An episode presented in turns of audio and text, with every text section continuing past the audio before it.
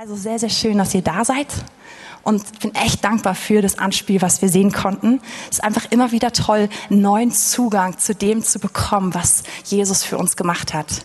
Ich liebe das total, auch immer wieder in der Vorbereitung für Weihnachten und für Ostern, einfach diese Texte durchzugehen und durchzuarbeiten und zu lesen und zu lesen und neu zu entdecken, wie unendlich gut und wie tief das ist, was Gott für uns getan hat und einfach wie er ist, seinen Charakter zu erkennen. Kennt ihr das, dass man jedes Mal denkt, das habe ich noch nie gesehen. Und das ist so krass. Und jedes Mal fällt einem Neues auf und man lernt einfach Gott mehr kennen. Und das ist einfach schön. Ich bin krass dankbar dafür, dass ähm, Florian und Team, dass ihr uns einfach einen neuen Zugang dazu gebt.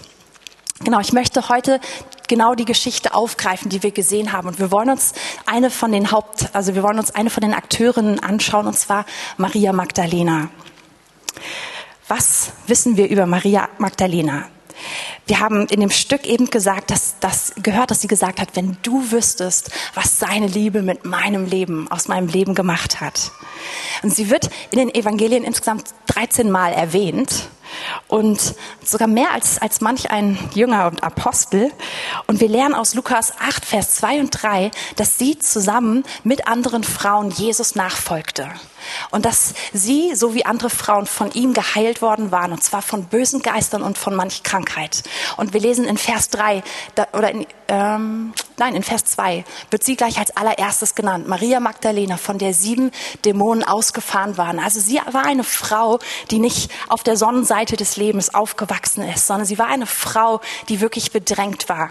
Ihre, ihre Seele war, war massakriert worden durch, durch den Feind, der sie gequält hat. Und wir können, wir wissen, wie sowas aussieht. Wir können davon ausgehen, dass sie eine Frau war, die mindestens zeitweise sehr verwirrt war und, und, und, und wirklich einfach innerlich bedrängt wurde vom Feind. Es gibt ganz häufig so Bilder, wo sie, oder, oder sie wird häufig so, so in unseren Vorstellungen als Prostituierte dargestellt. Das können wir nicht aus der Bibel ableiten. Das, das haben sich andere ausgedacht oder haben den, das Kapitel davor dazu genommen und wie auch immer das gekommen ist. Aber auf jeden Fall wissen wir, dass sie jemand war, der wirklich innerlich zerbrochen war und der, der, der, der durch Jesus heil geworden ist. Und wir wissen, dass sie zusammen mit den anderen Frauen Jesus gefolgt ist und ihm gedient hat, auch mit ihrer Habe, mit dem, was sie besaß, dass sie das immer wieder eingesetzt hat für das Evangelium, dass das Reich Gottes vorankommt.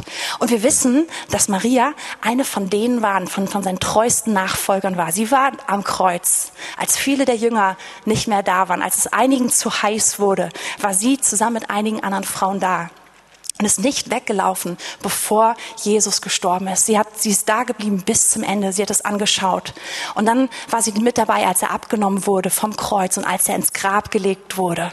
Und sie hat gesehen, wie das Grab verschlossen wurde und, und, und hat sich genau vergewissert, dass alles, dass, dass er da ist. Und dann ist sie nach Hause gegangen, um den Sabbat zu halten und dann um, um, um Salben vorzubereiten und wieder zurückzukommen. Wir wissen, dass sie eine der war, eine derjenigen war, die Jesus wirklich geliebt hat hat und die, die einfach alles dafür gegeben hat. Und Genau, wir wollen uns jetzt einfach anschauen, wie sie Jesus begegnet ist. Wir haben es eben in dem Stück schon so ein bisschen gehört. Und dazu schauen wir uns jetzt Johannes 20 ab Vers 11 an. Und was davor passiert ist, ist, dass Maria Magdalena zum Grab gekommen ist und hat es leer gefunden. Und sie ist zu Petrus und zu Johannes gegangen und hat ihnen gesagt, Jesus ist weg. Sie vermutet, dass er gestohlen worden ist. Und dann rennen sowohl Petrus und Johannes als auch sie zurück zum Grab. Petrus und Johannes finden das Grab leer und gehen wieder fort. Und Maria, das lesen wir jetzt ab Vers 11. Maria aber stand draußen vor dem Grab und weinte. Wie sie nun weinte, beugte sie sich in das Grab. Und sie sieht zwei Engel in weißen Kleidern sitzen, den einen beim Haupt, den anderen zu den Füßen, wo der Leib Jesu gelegen hatte. Und diese sprechen zu ihr, Frau, warum weinst du? Sie spricht zu ihm, zu ihnen, sie haben meinen Herrn weggenommen und ich weiß nicht, wo sie ihn hingelegt haben. Und als sie das gesagt hatte, wandte sie sich um und sah Jesus dastehen. Also sie ist im Grab drin, ja, und sie sieht Jesus draußen und wusste nicht, dass es Jesus war lesen wir einfach mal genau bis hier. Also, wir wissen, Maria geht die Sache richtig nah. Sie liebt Jesus und sie will hingehen zum Grab, um ihn zu salben und er ist nicht da. Und wir haben das eben schon im Eingang bemerkt. Jesus ist häufig so anders, als wir denken. Und das ist auch der Grund, warum sie Jesus überhaupt nicht erkennen kann. Maria kann ihn nicht sehen. Und das ist überhaupt nicht das erste Mal, dass Jesus das passiert ist in seinem Leben. Das ist eigentlich ständig passiert. Jesus taucht auf, Jesus zeigt sich und Menschen können ihn nicht erkennen. Ist, ist doch eigentlich verrückt, wenn wir wissen, dass als Jesus auf die Welt gekommen ist, gibt es Pharisäer, einen Haufen Menschen, die die Schriften studiert haben, noch und nöcher, die sie auswendig können und die genau auf den Messias warten. Sie kennen jede einzelne Verheißung über ihn und Jesus erfüllt sie alle. Jesus umgeht nichts davon, aber seine Art ist anders, als sie erwartet haben. Und die Profis, die also die ganze Zeit auf den Messias warten, sie können ihn nicht sehen. Es ist selbst so, dass seine Familie ihn immer wieder verkennt, ja. Wir lesen, dass Maria und seine Geschwister, als Jesus in seinen Dienst startet, dass sie ihn zurückrufen wollen und, und, und wieder nach Hause bringen wollen, weil sie denken, er ist irre. Dabei tut er das Werk, zu dem er gesandt ist. Jesus hat einen Haufen Jünger gefunden, die mit ihm mitgehen und die gesagt haben, wir glauben, dass du der Christus bist. Wir folgen dir. Und diese Jünger, ständig sind sie auf dem Holzweg. Ständig verstehen sie die Welt nicht, weil ihr Plan nicht aufgeht, weil sie eine andere Vorstellung, einen anderen Plan von Jesus haben. Sie haben den Gedanken, dass Jesus kommt, um die römische Besatzungsmacht zu vernichten und selber einen neuen Staat aufzubauen, ein Königreich aufzubauen und sie dürfen mit dabei sein. Und was passiert? Es passiert genau das Gegenteil. Die Römer ermorden Jesus. Und, und die Jünger und auch Maria sind in der Situation zu denken, oh, alles ist vorbei. Das ist der Moment größter Enttäuschung, größter Verwirrung. Und wisst ihr, was interessant ist? Wenn wir das jetzt so betrachten, wie wir haben jetzt die Bibel, ähm, da denken wir, ah, schade eigentlich, man hätte es wissen können. Es gab die Verheißung. Jesus hat gesagt, ich gehe ans Kreuz, ich stehe von den Toten auf. Keiner kann sich dran erinnern. Aber wisst ihr was? Uns geht's häufig ganz genauso. Wir sind häufig in einer ähnlichen Situation, viel häufiger, als wir, glaube ich, gerne wahrhaben möchten, ja? Dass wir uns genau wie Maria fühlen, dass wir denken, Jesus, wo bist du? Und wo ist Jesus in der Geschichte? Er ist da. Das ist genauso bei den Emmaus-Jüngern. Das bewegt mich jedes Mal, wenn ich das lese, wie die Jünger einfach in ihren Ort laufen und zwei Stunden lang darüber reden, was nur passiert ist. Wo ist Jesus? Wie konnte das alles so laufen, wie es gelaufen ist? Und Jesus läuft den ganzen Weg mit ihnen. Und die Frage, Jesus, wo bist du? Die Frage ist, ist so krass, weil Jesus direkt da ist.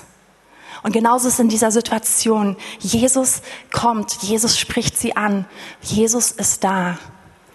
Und wisst ihr was, häufig denken wir, Jesus ist nicht da. So häufig rede ich mit Menschen, die mir erzählen, Mann, ich glaube doch an ihn, ich folge ihm doch irgendwie nach und ich habe mir vorgestellt, dass mein ganzes Leben total anders läuft. Also meistens haben unsere Vorstellungen etwas damit zu tun, dass wir den Traum-Model-Partner in unserem Leben bekommen oder manchmal die geistliche Version davon, ja. Dass wir eine ganz tolle Familie haben, dass wir ein Haus mit Garten haben, dass wir Erfolg in der Karriere haben, dass wir keine, keine Herausforderungen haben, keine Probleme, keine Nöte. Und dann geschieht das Leben in einer gefallenen Welt. Und Dinge laufen einfach anders als geplant. Und ich will gar nicht sagen, dass es jetzt der souveräne Plan Gottes ist, überhaupt nicht. An den meisten Dingen, die passieren, sind wir selber echt gut schuld dran, ja? Aber dann ist diese Frage, auf einmal können wir Jesus nicht mehr sehen. Auf einmal stehen wir da. Wo bist du? Warum ist das so? Ich kenne diese Frage. Ich bin ständig auch selber an dieser Stelle, wo, wo, wo diese Frage in mir aufsteigen möchte. Kann das sein, Jesus? Wo, wo bist du? Aber das, was am weitesten von der Wahrheit weg ist, ist zu denken, dass er nicht da ist. Er ist da. Er ist der Gott, der immer da ist. Er ist niemals fern, egal was wir gemacht haben. Jesus ist da. Und ich glaube wirklich, dass das so simpel wie das ist, dass das heute einige von uns mitnehmen müssen, ja? Weil, weil der Feind uns immer wieder was anderes einreden möchte. Und es kam eben in den, in den Eindrücken, in den prophetischen Eindrücken auch, dass, dass wir mehrmals gehört haben, dass, dass Gott dich heute in den Arm nehmen möchte, dass er seine Liebe in einer ganz neuen Weise zeigen möchte. Und ähm, ich denke, wir machen hier gerade, das ist eigentlich nur der erste von, von drei Punkten, machen wir trotzdem hier einen ganz kurzen Break und beten einfach dafür, dass wir das gemeinsam erleben. Und ähm, es ist so, dass wir einen Beitrag sogar noch haben und den werden wir dann einfach gleich hören und während wir ihn hören, einfach die Liebe Jesu einfach ganz neu genießen und empfangen. ich möchte einfach beten, auch gerade für jeden, der merkt, ich fühle mich eigentlich wie Maria. Ich fühle mich, oder so wie die Emma aus Jünger, wenn es schwieriger ist, sich mit einer Dame zu identifizieren, dann nimm die. Genau. Aber lasst uns beten, dass wir heute Morgen neu wahrnehmen, dass Jesus, der Auferstandene, da ist, dass er nah ist. Und Herr, das, das wollen wir wirklich tun, Herr. Herr, du kennst uns. Herr, du kennst uns, unsere Herausforderungen. Herr, du kennst all das, all die Umstände, die uns suggerieren wollen, dass du fern bist oder dass du schwach bist. Und Herr, wir danken dir dafür, dass du wirklich hier bist. Jesus, wir danken dir dafür, dass du auferstanden bist und dass du nah bist, dass du der Gott bist, der wirklich da ist. Und wir danken dir so sehr, dass du nicht an uns vorbeigehst. Und wir beten, dass heute Morgen, dass wir diese ganz schlichte, aber, aber gigantische Wahrheit, dass wir sie neu ergreifen, dass wir sie neu in unserem Herzen zulassen und merken, dass du wirklich hier bist. Herr, wir wollen deine Wahrheit aufsaugen heute Morgen. Ja, wir wollen, wollen erleben, wie jede Situation sich ändert, so wie sie sich auch für Maria verändert hat, einfach dadurch, dass wir dich erkennen. Wir wollen dich heute Morgen erkennen. Wir lesen jetzt einfach weiter im Text. Wir gehen Johannes 20 ab Vers 14. Also Jesus ist da. Wir ähm, lesen aber nochmal Vers 14. Und als sie das gesagt hatte, wandte sie sich um und sah Jesus dastehen und wusste nicht, dass es Jesus war. Und Jesus spricht zu ihr, Frau, warum weinst du? Wen suchst du? Sie meinte, es sei der Gärtner und spricht zu ihm, Herr, wenn du ihn weggetragen hast, so sage mir, wo du ihn hingelegt hast und ich will ihn holen. Die ist ganz schön überzeugt von sich. Ich hätte, ich weiß nicht, ob ich das geschafft hätte zu tragen. genau. Jesus spricht zu ihr, Maria. Da wendet sie sich um und spricht zu ihm Rabuni. Das heißt Meister. Und Jesus spricht zu ihr, rühre mich nicht an, denn ich bin noch nicht aufgefahren zu meinem Vater. Bis hierhin erstmal. Also den ersten Punkt, Jesus ist da. Er ist vielleicht anders, als wir denken, aber er ist da und er wirkt. Ja? Und egal, wahrscheinlich geht's dir wie mir, wenn ich die Punkte mir anschaue in meinem Leben, wo ich dachte, er ist nicht da und zurückschaue, dann merke ich immer, nein, er war da und er hat gewirkt. Jedes Mal dann, wenn ich dachte, meine Welt fällt gerade zusammen, dann war er eigentlich da und er hat sich verherrlicht. Ich habe es manchmal nicht gesehen, weil ich sein Wirken und ihn total anders erwartet habe, aber er war da und so ist Jesus heute da. Er ist auferstanden. Und jetzt kommt der zweite Punkt. Jesus zeigt sich er offenbart sich, ja. Jesus durchbricht das Protokoll und das macht er ständig, ja. Wenn wir mal daran denken, Jesus ist geboren in Bethlehem. Der König der Könige kommt. Und jetzt kommt diese mega Ankündigung, diese krasse Lightshow. Ich meine, sowas Spektakuläres, glaube ich, hat es vorher noch nicht gegeben. Und vor wem macht Jesus das? Vor einer Handvoll Hirten irgendwo im Nichts. Ich meine, nicht mal in der Hauptstadt, ja. Er nimmt Leute, die, die wenig zählen in der Gesellschaft und er offenbart sich verschwenderisch. Und so ist er. So ist er auch uns gegenüber. Er braucht nicht diese riesige Bühne. Heutzutage, wenn, wenn Celebrities irgendwas Wichtiges anzumelden haben oder sowas, ist doch immer alles inszeniert. Komm, ey, fast jeder von uns. Ihr habt bestimmt alle die Debütbilder von dem neuen Prinzenpärchen gesehen, als Prince Harry mit Meghan Markle zusammengekommen ist. Komm, wir haben, die gingen durch die Presse und jetzt die Verlobungsbilder. All das, es ist immer inszeniert. Die Kameras sind da, es wird überall hingetragen. Die meisten Ladies wissen, was die Frauen anhatten. ja? Wir, wir sind so, so, so, so denken wir auf Medienwirksamkeit. Und Jesus ist überhaupt nicht so. Er macht das Spektakulärste, was geschehen kann. Und es geht überhaupt nicht um Medienwirksamkeit, sondern es geht einfach um dich und um mich. Und genauso tut er es mit Maria. Er offenbart sich. Maria sucht ihn, Maria liebt ihn, aber sie kann ihn von sich aus nicht erkennen. Und was macht er? Er kommt ganz persönlich. Er nennt ihren Namen, er ruft sie und er zeigt sich. Ganz ehrlich, wenn ich, also ich meine, das ist schon ein blöder Satz überhaupt, wenn ich Jesus gewesen wäre, der ist, ist schon falsch hier, ne? Aber wenn wir Menschen mal überlegen, wie hätten wir das gemacht? komm, man wird öffentlich, Jesus wurde öffentlich gekreuzigt. Was würde ich machen? Ich würde mich öffentlich zeigen mindestens in Jerusalem. Ich glaube, ich würde irgendwie mich im Tempel ganz dramatisch zeigen mit so einer Engel-Lightshow, ja? Und wahrscheinlich würde ich noch einen kleinen Abstecher beim Prätorium vorbei machen, da wo ich vorher gegeißelt und gefoltert worden bin, ja? So, so würde ich es doch, so würden wir Menschen es doch machen. Und Jesus, das, die spektakulärste Situation, Auferstehung. Und Jesus kommt einfach zu einer Frau. Damals, Frauen zählen nicht mal die Hälfte, ja? Und das Wort einer Frau zählt auch nicht viel. Wir sehen das, als, als Maria zu den Jüngern kommt und sagt, er ist auferstanden. Das zählt nicht so viel, ja? Und Jesus kommt und offenbart sich dieser Frau, die sogar noch vorher eine, als bekannt war dafür, dass sie eine, eine Frau war, die zerbrochen ist, eine Frau war, die verwirrt ist, ja? Und genau das ist die perfekte Plattform für Jesus, um überschwänglich seine Herrlichkeit zu zeigen.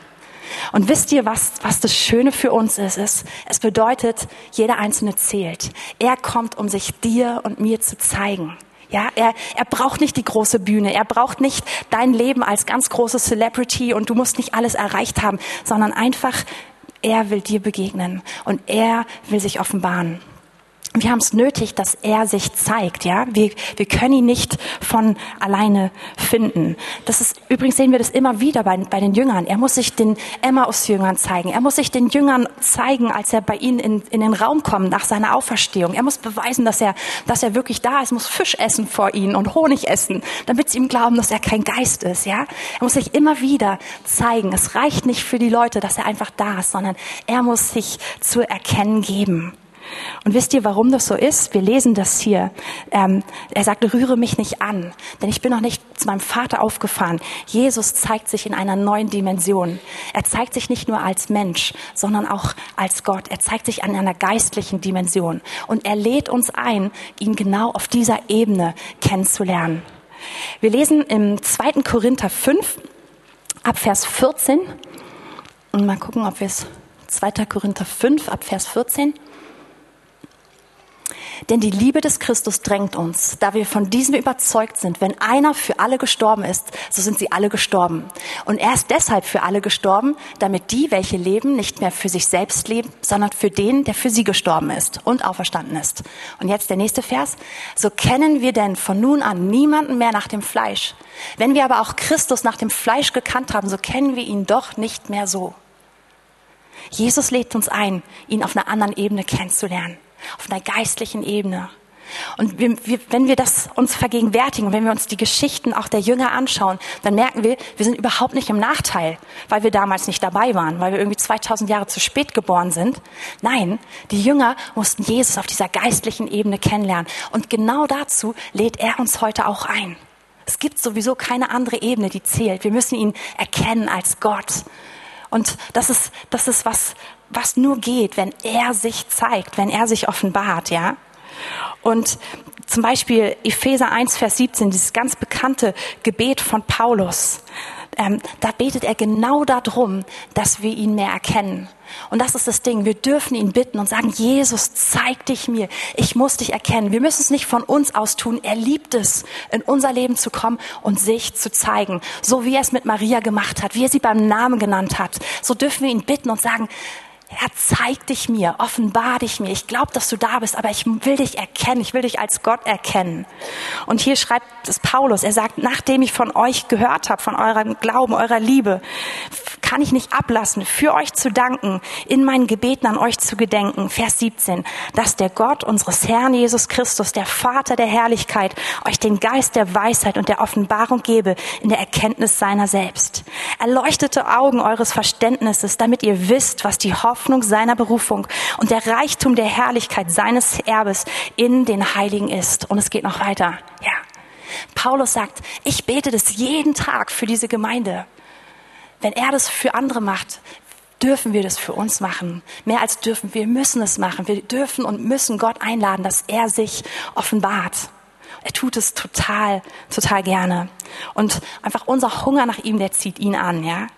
Ich habe in den letzten Wochen einige Geschichten von einem Mann namens, Brian Simmons ähm, gelesen und gehört. Ist ein interessanter, interessanter Typ, auch Bibelübersetzer. Man kann ähm, eine seiner Bibelübersetzungen allerdings ins Englische im Buchladen kaufen. Die ist total inspirierend. Ähm, er hat als Missionar, hat sich dramatisch bekehrt und, und Gott kennengelernt und ist mit seiner Frau, sie sind als Missionare in den Dschungel von Südamerika gegangen. Und sie sind sozusagen zum einen als Missionare und als Bibelübersetzer zu einem Stamm gegangen, der völlig unerreicht war, den, der, keiner kan kannte ihre Sprache, die hatten noch nie etwas vom Evangelium gehört. Und ihr Auftrag war jetzt also, diese Sprache zu lernen, dann analytisch zu sezieren, zu betrachten, die Bibel in diese Sprache zu übersetzen und dabei diesem Stamm das Evangelium zu bringen.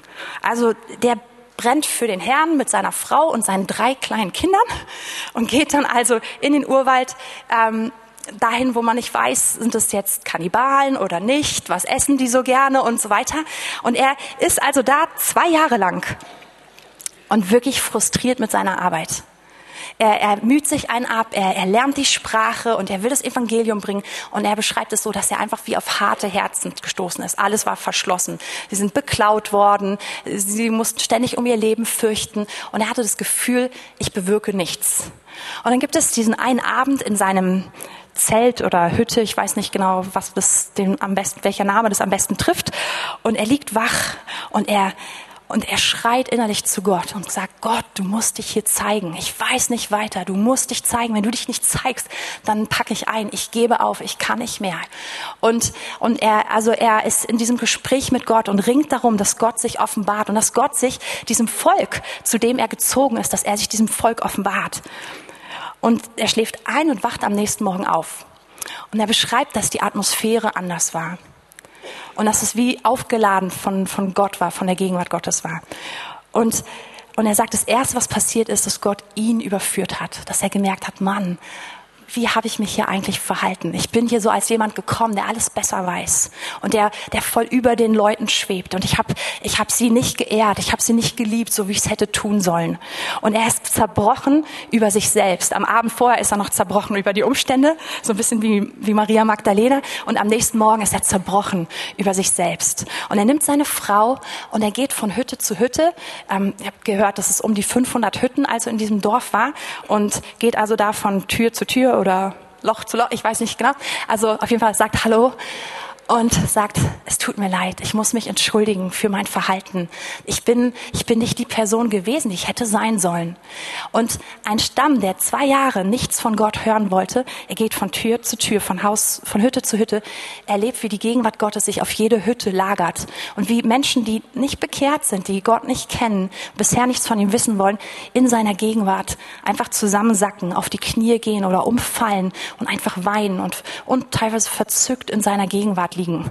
Und das war was, was seine, nicht in seine eigene Theologie gepasst hat und was er nicht kannte und was auch die, was dieser Stamm nicht kannte. Und sie kommen am, an diesem Abend zusammen, das ganze Dorf, und sie laden Gott in ihr Dorf ein und erlebt, wie Erweckung in ein, in ein Dorf kommt und ein, ein ganzes Dorf sich zu, zu Jesus wendet. Aber der Knackpunkt ist der, dass da ein Mann ist, der gerufen hat, Jesus, zeig dich mir, zeig, offenbare dich. Und wir dürfen das machen. Das ist, es ist nicht anmaßend, ganz im Gegenteil, es ist stolz, es nicht zu tun, ja. Wir sind eingeladen zu sagen, auferstandener Jesus, offenbare dich mir. Wir müssen ihn nicht im Fleisch sehen, aber wir müssen in unserem Herzen, in unserem Geist wissen, dass er da ist und wie er ist. Und es wird unser Leben verändern, wenn wir das wissen.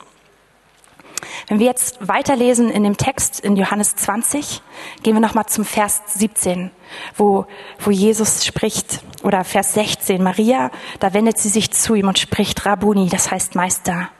Und Jesus spricht zu ihr, rühre mich nicht an, denn ich bin noch nicht aufgefahren zu meinem Vater. Jetzt kommt ein interessanter Satz. Geh aber zu meinen Brüdern und sage ihnen, ich fahre auf zu meinem Vater und eurem Vater, zu meinem Gott und zu eurem Gott. Da kommt Maria Magdalena und verkündet den Jüngern, dass sie den Herrn gesehen und dass er dies zu ihr gesprochen habe.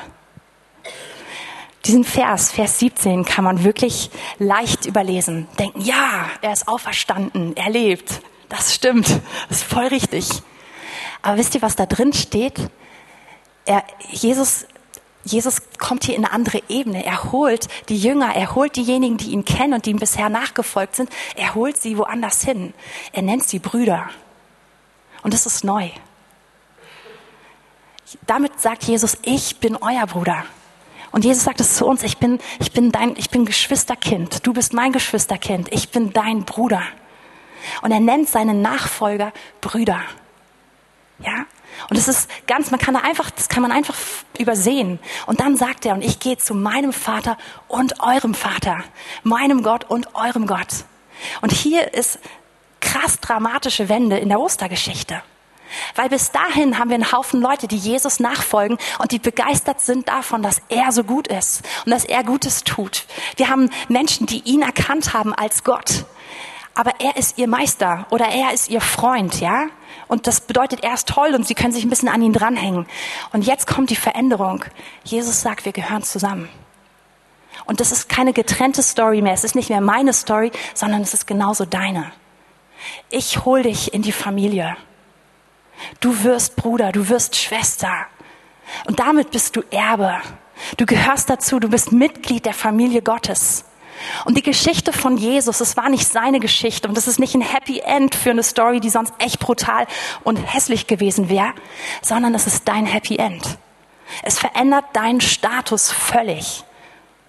Es macht eine neue Person aus dir. Wir haben eben schon 2. Korinther 5, Vers 14 gelesen bis 16. Wenn wir jetzt uns vielleicht noch mal den Vers 17 anschauen können.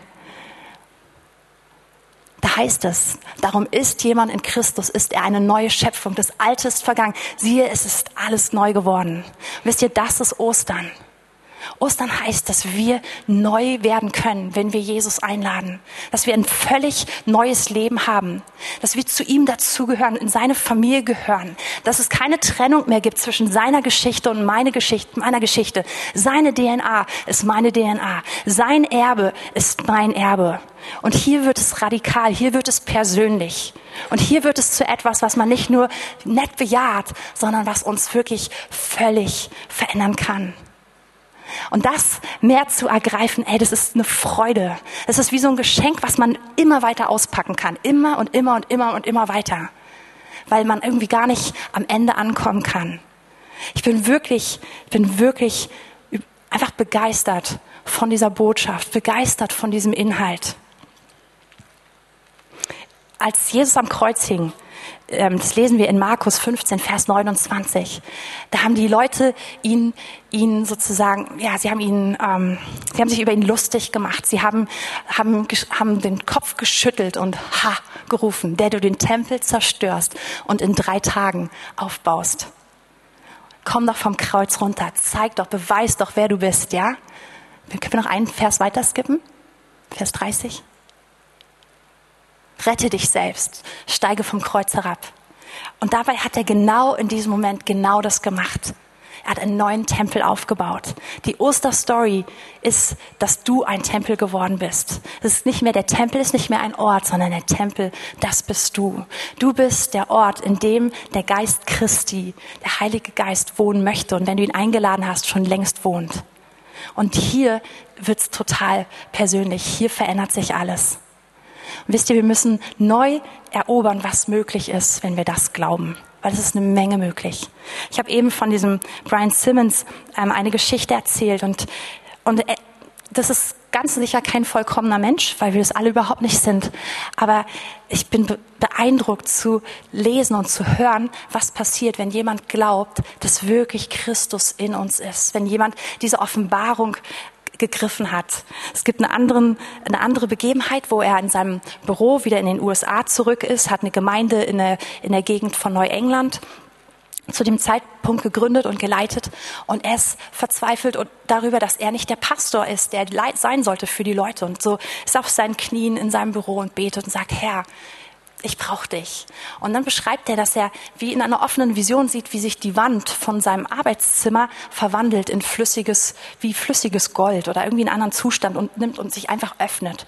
Und dann einfach Licht reinleuchtet. Und man denkt so, oh, cool. Aber er sagt, nee, es war, das war krass. Ich dachte, ich sterbe. Ja, sagt, dieses Licht strahlt auf ihn rauf und, und durchleuchtet es. Es durchleuchtet ihn so sehr, dass das zum Vorschein kommt, was in ihm gar nicht schön ist. Und beschreibt, wie die Liebe Gottes einfach so intensiv war, aber auch gleichzeitig fast es weggebrannt hat in ihm, ja.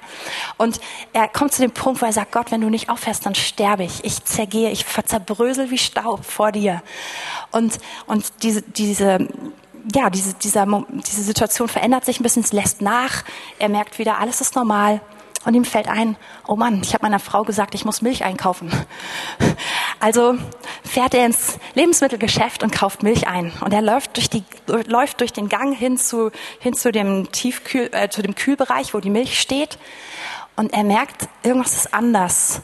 Und dreht sich um und merkt, dass um ihn herum, dort wo er langläuft, in einem Radius von vier Metern, dass Menschen zu Boden gehen, einfach so im Geschäft. Und dass hinter ihm also eine ganze Spur von Menschen einfach auf dem Boden liegt in einem amerikanischen Lebensmittelgeschäft, ja?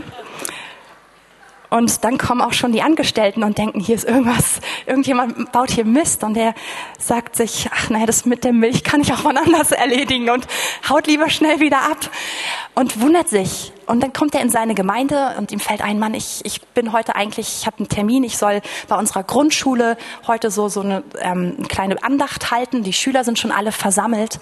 Und er kommt in, in eine Schülergruppe von 50, 60 Schülern, Grundschülern, die auf ihn warten.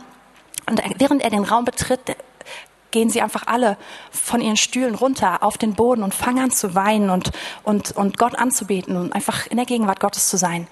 Wisst ihr, wenn wir diese Auferstehungskraft wirklich in uns tragen, dann macht es einen Unterschied. Und vielleicht ist diese Story jetzt für den einen oder anderen so ein bisschen zu, wie soll man sagen, ein bisschen over the top, so vielleicht nicht das, vielleicht denkst du, ah, das finde ich unheimlich, aber es zeigt, dass es einen Unterschied macht wenn wir wissen, dass er in uns ist, wenn wir ihn erkannt haben und wenn wir verstehen, wie untrennbar seine Auferstehungskraft zu uns gehört.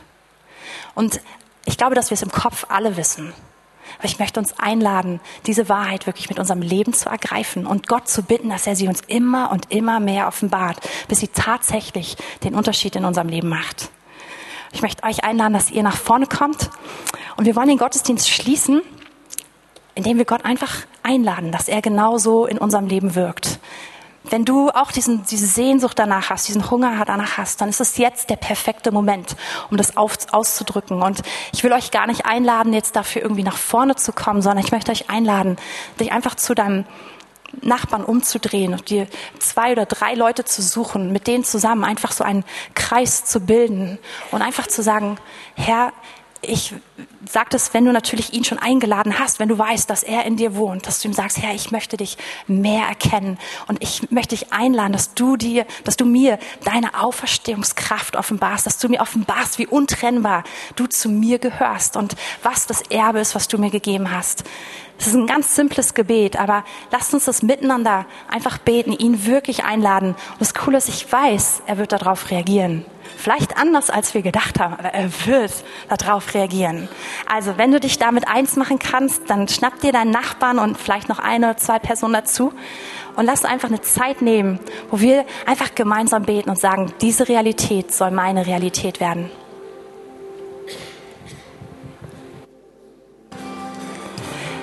Ich möchte jetzt während dieses Liedes noch all die Personen einladen, die sagen, ich brauche ein dringendes Wunder-Eingreifen Gottes, ich brauche Heilung. Oder wenn du merkst, ich habe Jesus nicht so in mir, wie wir das heute gehört haben. Er steht hier, er ist auferstanden und, und er steht vor dir und er würde so gerne Teil deines Lebens sein. Er möchte dein Herr werden. Wenn du ihn einladen möchtest in dein Leben, dann komm auch nach vorne. Es ist ein, eine super Gelegenheit, die du heute wirklich nicht vorbeiziehen lassen solltest. Also wenn euch das betrifft, der Gott, der auferstanden ist. Er ist derjenige, der heilt. Er ist derjenige, der Wunder tut. Wenn du das brauchst, komm jetzt einfach nach vorne während dieses Liedes. Ansonsten seid ihr herzlich eingeladen, aufzustehen, einfach jetzt noch mit, mit anzubeten.